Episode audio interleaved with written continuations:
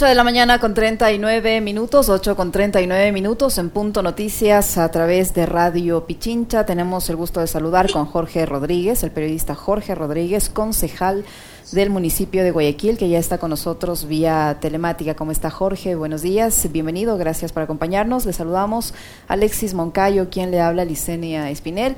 La sesión solemne en la ciudad de Guayaquil estuvo marcada por un tema político y este tema de seguridad. En ella, la alcaldesa Cintia Viteria ha hecho una propuesta al presidente de la República y a su vez a la Asamblea Nacional para eh, enviar una ley que permita el porte de armas, esto como medida para enfrentar la ola delictiva que azota al puerto principal. Eh, desde su punto de vista, ¿es conveniente o es peligroso, como hay algunos sectores que así lo califican, eh, esta, esta iniciativa? Buenos días, bienvenido.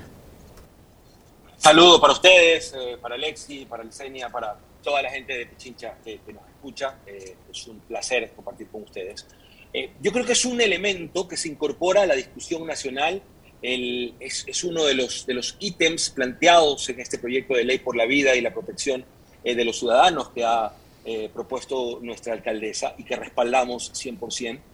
definitivamente creo yo que el mensaje de disuasión y de prevención para que para quienes cumplan, y esta es la salvedad que se olvidan los opinólogos de redes sociales, de decir, para quienes cumplan con el perfil, para quienes cumplan los perfiles psicológicos y todos los requisitos, puedan portar armas, para que un delincuente antes de abordarte en el carro piense dos veces de que pudiera ser que tenga cómo defenderse, porque hoy tienen la certeza, que por lo menos tengan la duda, es lo que pretende eh, eh, este proyecto de ley, entre otros frentes que hay que, de los que hay que eh, discutir por ejemplo, el hecho de pedir pasado eh, judicial eh, a extranjeros que ingresen acá, derogar la tabla de, drogas, descubrir la cara de los eh, delincuentes en las imágenes de televisión para que puedan ser reconocidos, entre otros, que no son la solución, no ha ofrecido una panacea contra el AMPA, contra la delincuencia, son algunos de los muchos pasos que la autoridad de Estado, el gobierno central, que el Ejecutivo, tiene que dar para dejar de vivir, para superar esta etapa de zozobra que tenemos en Guayaquil y creo yo en todas las ciudades del país. Yo creo que eh, propone una discusión seria, una discusión interesante y hacerlo directamente a las manos del presidente, eh, creo yo que supone una, una responsabilidad, un peso mayor, querido Alexis, eh, queridos amigos, porque hubiéramos esperado que el presidente responda, que el presidente diga algo, que el presidente se manifieste, ¿no? No sé qué, qué, está esperando para hacerlo, pero en todo caso creemos que en las próximas horas tiene que haber alguna voz del lado del Ejecutivo que diga eh, qué va a pasar, cuál va a ser el tratamiento que se le va a dar a este proyecto de ley. Hola, eh, querido Jorge, ¿cómo estás? Un gusto saludarte también desde la capital. Eh, colega periodista y ahora concejal del, puerto principal.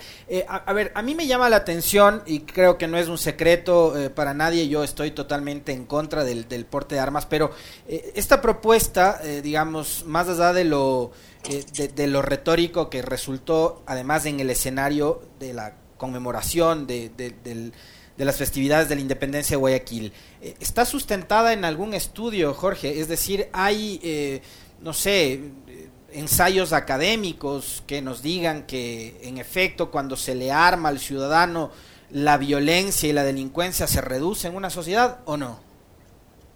Pero es uno de los temas que hay que discutir, Alexis. Está sustentado en la experiencia, está sustentado en lo que pasó en la última década, en que ha crecido, han crecido los carteles, las mafias, el crimen organizado y la delincuencia común. Yo creo que es un mensaje, es importante que lo entendamos en su real contexto, de que la ciudadanía, los que califiquen, no todos, los que califiquen, los que puedan pasar los exámenes y todas las pruebas eh, ante el comando conjunto, pues tengan el derecho de portar un arma para defenderse. Habló de los campesinos, de los agricultores que son víctimas de, bandas de, avigeos, etc.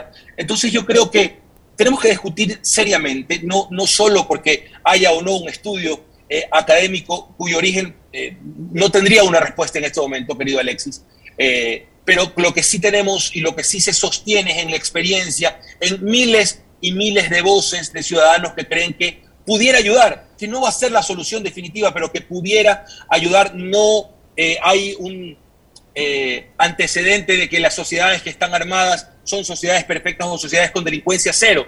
Pero creo yo que es una oportunidad para que los ciudadanos, cuando nos toque, cuando nos toque enfrentar, tengamos alguna chance de defendernos. Creo que por ahí va la intención de que esto se discuta a nivel serio en la Asamblea Nacional. Yo, yo, yo cuando hacía el comentario, y esto se me pasó en, el segmento de la opinión acá en Radio Pichincha hoy en la mañana, mencionaba casos de afuera, ¿no? Lo que pasa, por ejemplo, en los Estados Unidos, donde eh, la Constitución, creo que es la segunda enmienda, eh, facilita y permite el porte de armas, y es una cosa que se hereda desde los inicios de la República como tal, eh, y han tenido una historia trágica, ¿no?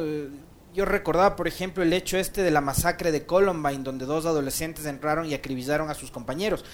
Yo les planteo y le planteo al concejal Jorge Rodríguez eh, el, escenario de los, de los Roditi. No sé si se acuerdan ustedes, una familia que no pagaba las alícuotas del condominio, eh, entraba a la brava, un día fueron y agredieron al guardia de la urbanización.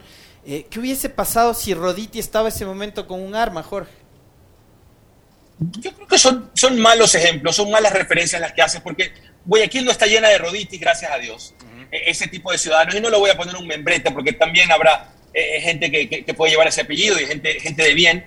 Eh, yo quiero pensar que si esa familia, o en ese ejemplo particular, no hubiera tenido un arma porque no hubiera pasado el examen psicológico. Eh, entiendo yo que, que, eso podía pasar. Con respecto a Estados Unidos, también creo que es una mala cita, un mal antecedente, y te lo digo con mucho respeto, Alexis, porque eh, eh, en Estados Unidos es más fácil comprar un arma que comprar una Coca-Cola. Si uno va y véndame una, por favor, no te piden ni Social Security, nada, sino que directamente te la venden, cuesta 300 dólares, la compraste y ya. Entonces, aquí se trata de que los buenos, los inocentes, tengamos una oportunidad, no necesariamente que nos armemos. Por ejemplo, yo soy un tipo completamente pacífico, probablemente no tenga necesidad de hacerlo, de, poder comprar, de poder adquirir uno, pero las personas que crean que, que se pueden eh, que se pueden proteger de esa manera, eh, entonces que lo hagan, que pasen las pruebas, los tests psicológicos y pudieran tener una opción para defenderse, para salvar la vida, para salvar la vida de los suyos, y que los delincuentes, que el que se va a acercar al carro lo piense y este estará armado, tendrá cómo defenderse y, y, si mejor no. Entonces esa disuasión que se genera en la discusión nacional creo yo que, que podría servir para devolvernos un poquito al menos. Reitero, es uno de los pasos que hay que dar, uno de los muchos pasos que hay que dar para devolverle la paz a las calles de Guayaquil y del país. ¿Qué otros pasos, Jorge, deberían darse, además de este análisis o este debate en torno al porte de armas, deberían darse en el país en general, en la ciudad de Guayaquil en especial, tomando en cuenta los altos niveles de inseguridad que vive esta ciudad, al punto que ha sido incluida en una lista del gobierno norteamericano como un destino peligroso y que ha sido también en estas últimas semanas escenario de una de las peores masacres carcelarias de la historia del país. Ahí está, mire usted cómo las armas eh, es lo que más existe en, los centros de reclusión. Eh, ¿qué otros pasos adicionales ante esta realidad deberían darse? Bueno, muchos, los que ha propuesto la alcaldesa y otros más, y, los, repaso por allí. Eh, una resolución del, del, CONCEP de 2013 eh, crea esta famosa tabla que se ha discutido, eh, pero es el disparador que produce que crezca exponencialmente un fenómeno que no existía hasta entonces, que se llama microtráfico y que hoy tiene a nuestra niñez y juventud sumida en, este fenómeno de las adicciones, esta enfermedad de las adicciones. Creo que es otro paso, otro paso el hecho de pedir pasado judicial a ciudadanos extranjeros que vengan, que vengan, que vengan los buenos, que vengan las verdaderas víctimas, pero no cabecillas de, bandas o personas que salen de la, cárcel y que huyen de su propia realidad para volverse eh, mucho más peligrosos aquí en Guayaquil. Creo que es otro de los pasos y probablemente el más importante, creo yo, y que no está dentro del proyecto de ley eh, por la vida y por la protección de los ciudadanos, es el hecho de generar un verdadero seguimiento, una verdadera reforma a nuestro sistema judicial. Hace una semana veíamos con estupor cómo, gracias a cámaras, no al video que se viralizó 24 horas después, a las cámaras del 911 Guayaquil, podía la policía llegar y reaccionar a un ciudadano extranjero que atacó a una persona con un cuchillo, cuyo video se eh, viralizó, reitero, horas después, porque no se dejó limpiar el parabrisas. ¿Saben lo que pasó? Se fueron los dos detenidos y en la fiscalía el hombre, la víctima, decide no denunciarlo precisamente porque temía que al poner su cédula, poner su dirección, poner su teléfono, la familia o el mismo delincuente lo regrese a buscar y decide no hacerlo. Y no hay un fiscal que actúe de oficio, más allá del video, por la hazaña, por lo que describe el parte. El parte policial es completo, decía, lo atacó, lo tiró al piso, lo amenazó con el cuchillo. ¿Hace falta algo más, reitero, para que el hombre se quede en la cárcel? ¿Saben que ahorita debe estar paseando? Y de hecho estoy eh, por, por Urdesa, probablemente por aquí me lo puedo encontrar, eh, a, este fulano que, atacó al, al, ciudadano guayaquileño. Entonces, ese tipo de cosas tienen que cambiar con nuestra justicia, nuestra fiscalía, nuestros jueces tienen que ser mucho más firmes, mucho más duros a la hora de aplicar la ley, sobre todo en un momento como este. Si tú me preguntas, esos son algunos de los pasos que tenemos que dar como sociedad. ¿Y qué pasa con la policía, con las Fuerzas Armadas y con la policía en específico? Mire, mire, usted como en la propia cárcel permitían la permanencia de la pareja de uno de los líderes de una de las bandas que se disputa el control al interno del centro de reclusión y de uno de los socios, con complicidad de policías, de guardias, de todo, todo, todo es un sistema corrupto.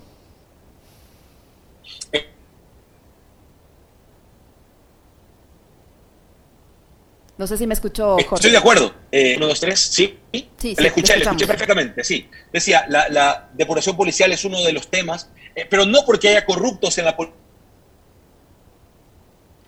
Estamos en algún, con algún inconveniente con la señal de Jorge Rodríguez. Decía, tendríamos que decir entonces mejor no. Se puede. Tres, estoy otra vez, estoy otra vez. Ahí estamos.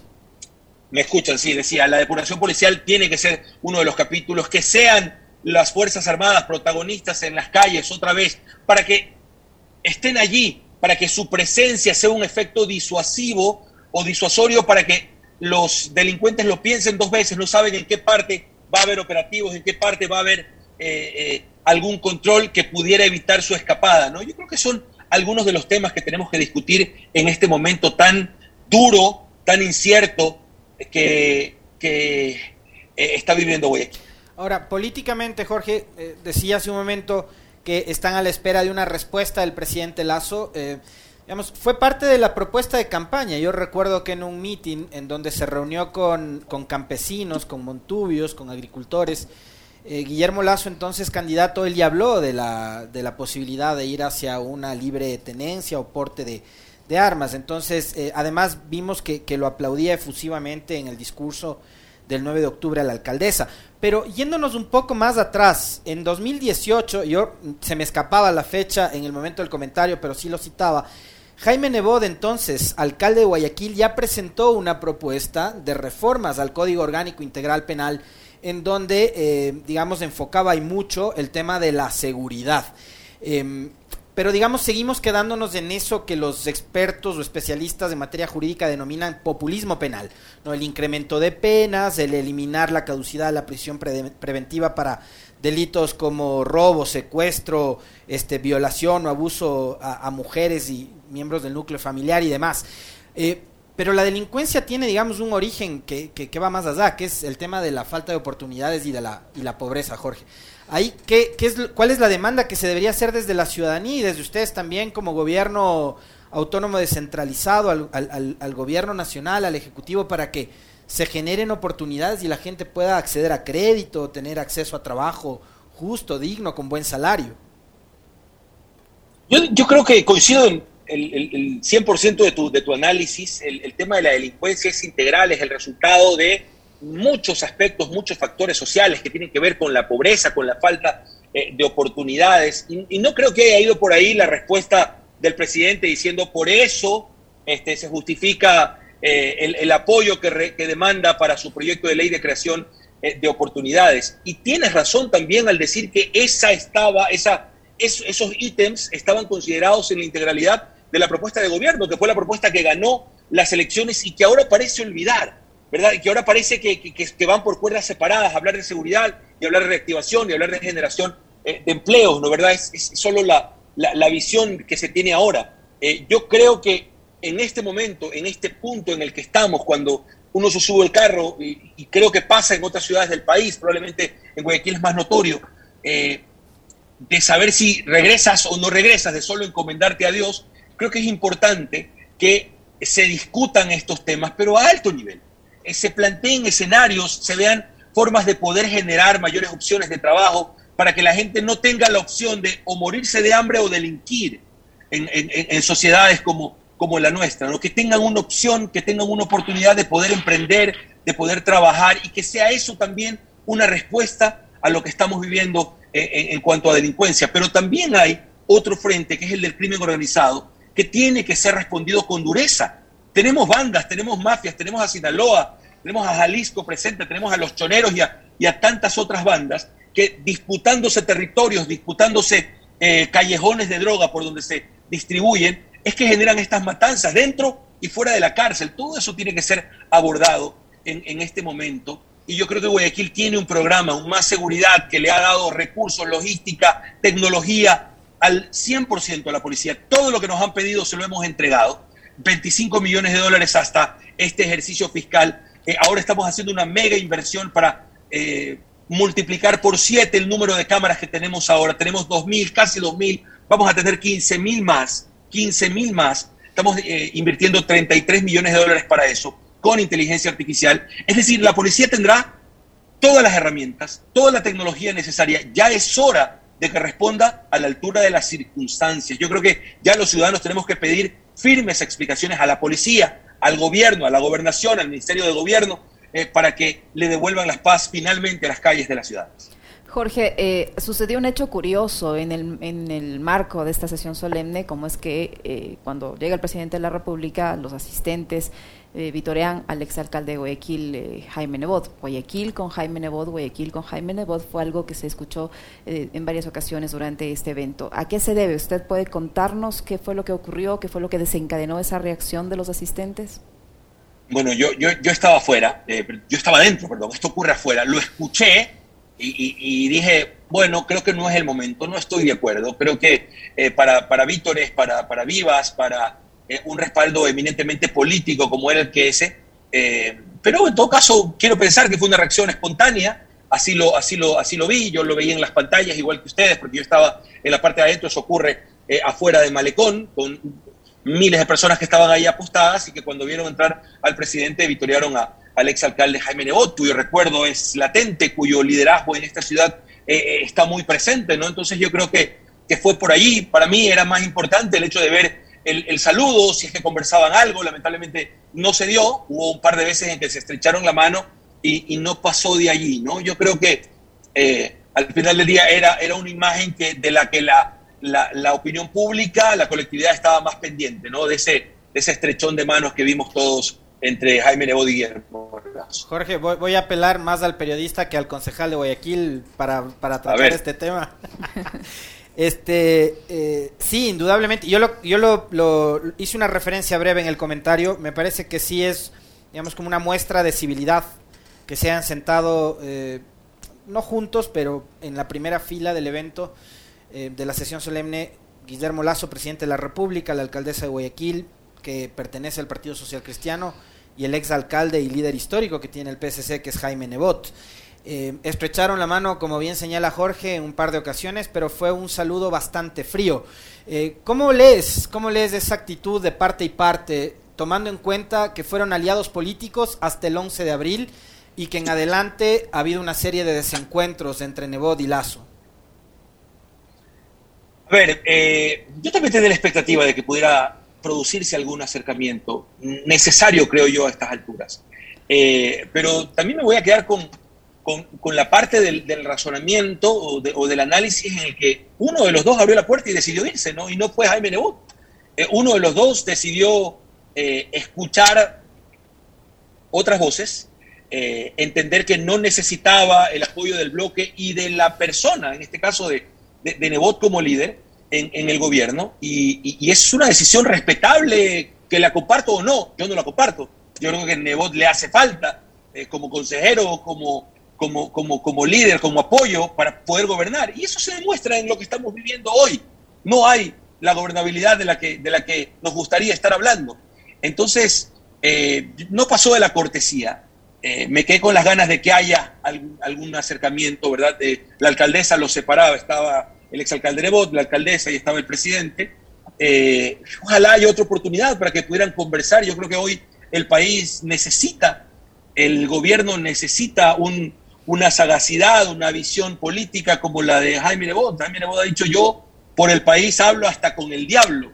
Entonces no creo que cierre esa puerta definitivamente, pero, pero creo que a lo mejor no era el momento, ¿no? A lo mejor habría que eh, propiciar un encuentro ya mucho más preciso, específico. Este era un encuentro, si se quiere, circunstancial, protocolario, fortuito, y aun cuando había poquita distancia, entre ellos hay mucho más distancia que la silla de la alcaldesa, hoy por hoy. Jorge, para finalizar, eh, ¿cuál es la situación política de la alcaldesa Cintia Viteri que ha sido blanco de críticas por contratos, por decirlo menos, polémicos? A ver, eh, esos contratos polémicos obedecen a publicaciones periodísticas, ¿verdad? Todos los temas que sean, y, ya lo van, ya lo van a, conocer en estas horas, no me quiero adelantar, pero la Contraloría le está dando la razón a quien la tiene. La Fiscalía le está dando la razón a quien la tiene. Y todo esto que se ha publicado y lo que se siga publicando tendrá que ser respondido. Eh, se está respondiendo, de hecho, y va a seguir siendo respondido. Creo yo que, bien dices, eh, hay una situación política, hay denuncias que tienen ese carácter y ese fin. Eh, y mientras tanto, ¿qué vamos a hacer? Trabajar. Yo ahorita estoy en camino porque voy a inaugurar el decimoquinto parque acuático que tiene la ciudad de Guayaquil. La alcaldesa anunció una piscina con olas en el suburbio, una de las zonas más pobres y deprimidas del suroeste eh, de la ciudad. Ahora voy para Mapasingue, para este parque acuático que les cuento, en una cooperativa que se llama La Roca. y es lo que vamos a seguir haciendo, trabajando, cambiando la vida de la gente, acercando el buen vivir a, los más pobres, yo creo que eso es lo que tiene que preocuparnos más allá de publicaciones y denuncias a las que no tenemos que desoír. Yo soy periodista y siempre voy a prestarle atención porque allí puede haber, eh, no sé, a lo mejor la punta del iceberg de algo que se está haciendo mal. Corregir lo que hay que corregir, pero los recursos públicos de la ciudad aquí los cuidamos y lo vamos a seguir haciendo. Muchísimas gracias Jorge por tu tiempo, por la información que hemos podido intercambiar en este diálogo. Jorge Rodríguez, concejal del municipio de Guayaquil, que ha estado con nosotros. Gracias Jorge, muy amable. Un abrazo. Un gran saludo. Un abrazo, queridos amigos. Que estén muy bien. Lo propio, muchas gracias. Nueve en punto, educaditos, nos despedimos. Que tengan una excelente jornada, Alexis. Muy bien, linda semana. Fuerte abrazo. Chau. Ya viene 7F, no se vayan.